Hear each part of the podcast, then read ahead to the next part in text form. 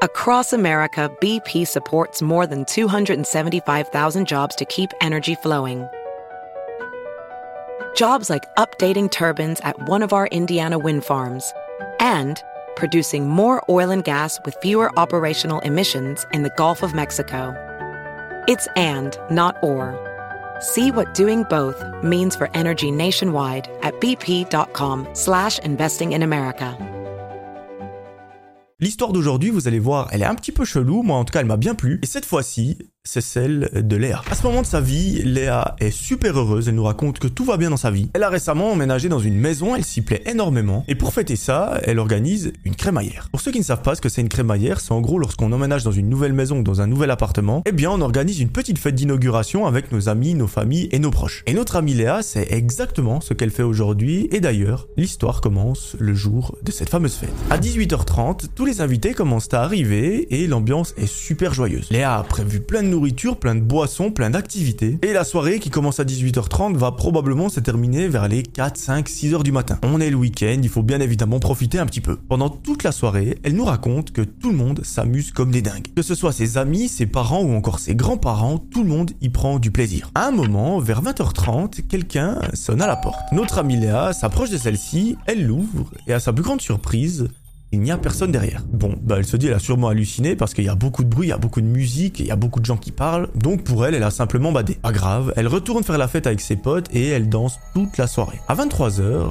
quelqu'un ressonne à la porte. À nouveau, Léa s'en approche, elle l'ouvre et il n'y a toujours personne à l'extérieur. Bon, c'est un petit peu bizarre, elle se dit je veux bien avoir badé ou halluciné une seule fois, deux fois ça fait un petit peu beaucoup. Après, bien évidemment, il y a la question de l'alcool qui rentre en compte, est-ce qu'elle a eu une hallucination auditive on ne sait pas. Mais la suite de l'histoire va nous montrer que hum, elle n'a peut-être pas halluciné. La soirée continue dans la meilleure des ambiances qui soit, et vers 4h du matin, tous les invités quittent la maison. Léa, elle est exténuée, elle se dit bon, il faut encore que je range, mais bon, je ferai ça demain matin, j'ai pas envie de me casser la tête maintenant. Je ne tiens même plus sur mes jambes, donc ce que je vais faire, c'est que je vais me mettre en pyjama et aller me coucher. Au bout de quelques minutes, à être dans son lit et à scroller les réseaux sociaux, Léa finit par s'endormir. Le lendemain matin, elle nous raconte qu'elle fait le ménage dans toute la maison, elle nettoie à fond, parce que quand 30 personnes viennent chez vous, c'est peut-être pas l'endroit le plus propre le lendemain. Et elle nous raconte que c'est sa seule activité de la journée. Elle fait le ménage et l'après-midi, elle se repose sur son canapé. L'histoire reprend un fameux jour lorsque Léa est à son travail, lorsque son patron lui annonce qu'elle devra probablement se rendre à l'étranger pour y rencontrer des clients. Léa, elle adore voyager, elle nous raconte qu'elle prend cette nouvelle euh, avec grande joie et qu'aujourd'hui elle a qu'une seule hâte, c'est de se préparer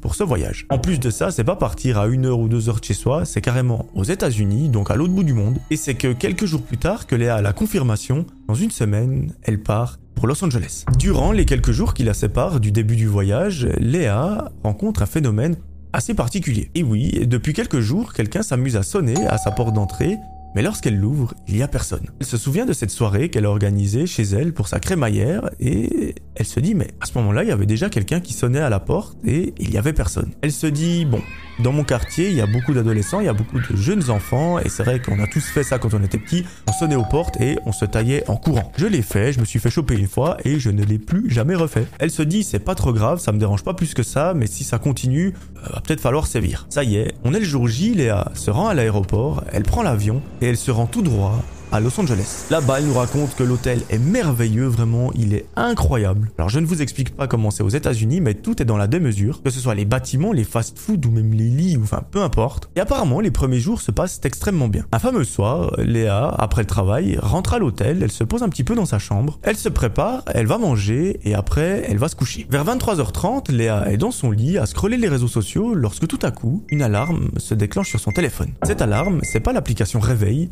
c'est tout simplement les caméras de surveillance de sa maison. Oui, il y a des caméras qui surveillent l'intérieur de sa maison mais pas l'extérieur. Ce qu'elle entendait par sévir lorsque des gens viennent sonner, c'est d'installer des caméras qui regardent l'extérieur de sa maison. Comme ça, l'intérieur et l'extérieur seront surveillés. Bon, là ça l'inquiète un petit peu. Elle se dit, les caméras euh, s'activent normalement pas. Parce que même si ma mère se rend chez moi, elle met le code, ça les désactive. Sauf que là, elles sont en train de sonner. Elle commence un petit peu à paniquer, elle ouvre l'application et elle regarde la caméra principale. C'est celle qui est vers la porte d'entrée et à sa plus grande surprise, elle ne voit rien. Elle se dit je vais quand même checker les deux trois autres caméras qu'il y a dans la maison pour être sûr qu'il n'y ait personne. Elle va sur la deuxième, il y a rien.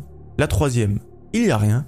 Mais la quatrième, elle commence sincèrement à paniquer. Effectivement, sur celle-ci, elle voit qu'il y a un homme qui est debout au milieu de son salon, qui ne bouge pas et qui regarde un petit peu dans la maison. Malheureusement, elle n'arrive pas bien à distinguer son visage parce que celui-ci porte une capuche. une chose dont elle est sûre, c'est que cette personne n'est pas du tout censée être là. Elle s'empresse de quitter l'application, d'effectuer le numéro de la police de chez elle et de les avertir.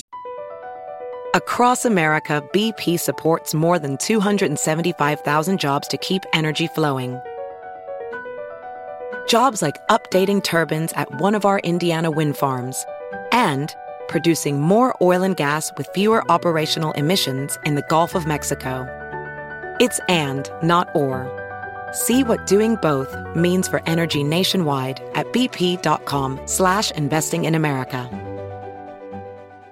Elle leur dit au téléphone, écoutez, il y a une personne qui s'est introduite chez moi, je ne suis pas là, je suis à l'autre bout du monde, et il faut absolument que vous interveniez parce que je ne sais pas quelles sont ses intentions. Tout ce que je peux vous dire, c'est que je ne la connais pas et qu'elle n'a pas le droit d'être chez moi. Le policier au téléphone lui dit, écoutez, pas de souci, on va envoyer une patrouille euh, le plus vite possible. Et Léa, à ce moment-là, elle est juste impuissante, elle ne peut pas aller chez elle pour voir ce qui se passe, elle est à Los Angeles, elle remet l'application et elle essaye de suivre la scène à distance. Tout à coup, elle voit que cette personne sort de la maison, et malheureusement elle disparaît. Quelques toutes petites minutes plus tard, elle voit les forces de l'ordre qui interviennent dans la maison, mais malheureusement, c'est trop tard. Elle décide de les rappeler pour leur dire voilà, euh, j'ai vu la personne partir de chez moi via la caméra de surveillance. Je ne sais pas qui c'est, euh, je vous avoue que c'est un petit peu particulier comme situation. Et les policiers lui disent malheureusement, on peut pas faire grand chose pour vous. Si vous voulez, on peut essayer de récolter des empreintes. Léa les stoppe tout de suite. Elle leur dit euh, le mec portait des gants, il n'a rien touché, donc il y aura absolument rien. Et l'officier lui dit écoutez, une fois que vous rentrerez de votre voyage et que vous retournerez chez vous, si cette histoire se repasse, n'hésitez pas à nous appeler très rapidement. Comme ça, on interviendra, on mettra la main sur cet individu et on le condamnera pour ce qu'il fait. Très bien, Léa, elle est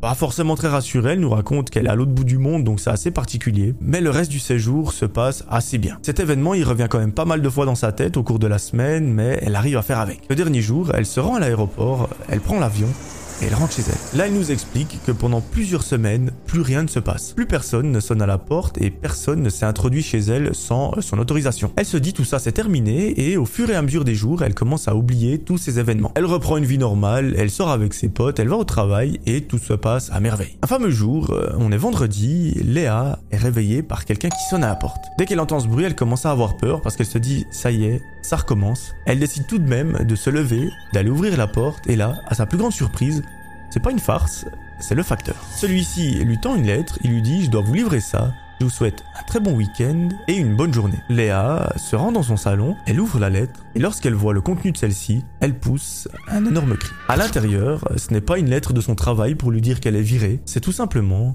des photos. Et bien évidemment, sur celle-ci, il n'y a pas des chats ou des animaux, c'est tout simplement elle dans son quotidien. Et plus particulièrement chez elle. Et oui, on y voit Léa qui fait toutes sortes d'activités, que ce soit dormir, être sur son canapé en train de regarder la télévision ou même faire à manger. Il y a plein d'angles de vue différents et surtout, quelque chose qui la dérange, c'est que sur une photo, elle est en train de dormir, mais la personne qui l'a prise était dans la chambre. Il n'y a pas d'autre possibilité, elle est sûre et certaine, il n'y a pas de fenêtre à cet endroit-là, donc euh, la personne ne peut pas la prendre à travers. La personne était à côté d'elle. Bon, là, pour Léa, euh, c'est juste plus possible. Elle décide de prendre son téléphone, d'appeler la police, leur dire il faut absolument que vous envoyiez quelqu'un. Quelques minutes plus tard, une patrouille de police arrive, Léa leur montre les photos, et elle décide cette fois de porter plainte pour qu'une enquête se fasse. Pour elle, ce n'est juste plus possible de rester dans cette maison parce qu'elle est beaucoup trop en danger. Elle sait qu'il y a quelqu'un qui peut s'introduire dans la maison à tout moment, elle ne sait pas comment d'ailleurs, que cette personne est complètement malade, elle la prend en photo en train de dormir, de faire la cuisine ou de regarder Netflix, et franchement, dormir en sachant que quelqu'un est à côté de nous en train de nous prendre en photo, c'est pas la chose la plus rassurante qui soit. Les policiers lui suggèrent donc d'appeler ses parents pour qu'elle puisse aller dormir quelques nuits chez eux. Ceux-ci acceptent bien évidemment